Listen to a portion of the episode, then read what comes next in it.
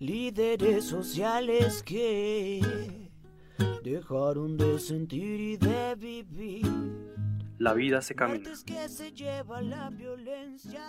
y hoy estamos marchando porque no queremos que se vuelva a repetir un genocidio en Colombia, lo que está sucediendo ahorita con los líderes y las lideresas y con los, los combatientes de la FARC. Por eso hoy estamos marchando, ni un muerto más, sí a la paz. Le exigimos a este Estado colombiano que no más muertos en Colombia. Dagoberto Chamarrabi, militante de la Unión Patriótica. Luchemos por los que ya no están.